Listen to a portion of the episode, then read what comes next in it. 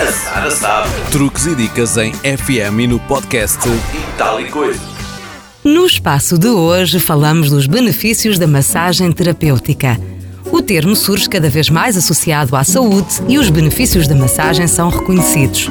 Esta abordagem revela-se positiva num número crescente de situações clínicas, do foro físico ao mental, até para os bebés nascidos prematuramente. Estudos recentes comprovam as vantagens deste método. A saber, reduz o stress, imediato e cumulativo, reduzindo a rigidez muscular, a ansiedade, o stress e melhorando a circulação e respiração.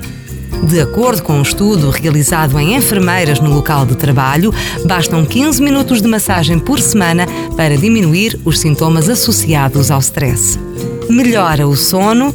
Uma equipa da Universidade de Warwick analisou vários estudos sobre os benefícios da massagem, envolvendo no total cerca de 600 bebés com menos de 6 meses. O grupo que recebeu massagem chorava menos, dormia melhor e apresentava níveis de cortisol, a hormona do stress, mais baixos. Também nos adultos, a massagem tem sido associada a uma boa noite de sono, sendo até recomendada antes de deitar para atenuar a dor. Estimula a circulação sanguínea. Inúmeros estudos apontam os benefícios da massagem para a recuperação muscular após o exercício. Esta tem também uma ação preventiva na doença venosa. Por fim, alivia a dor crónica. A massagem favorece a circulação sanguínea, alivia a tensão muscular, a inflamação e promove a libertação de endorfinas associadas ao bem-estar. Na dor crónica nas costas, pescoço e articulações, proporciona um alívio que pode prolongar-se durante meses.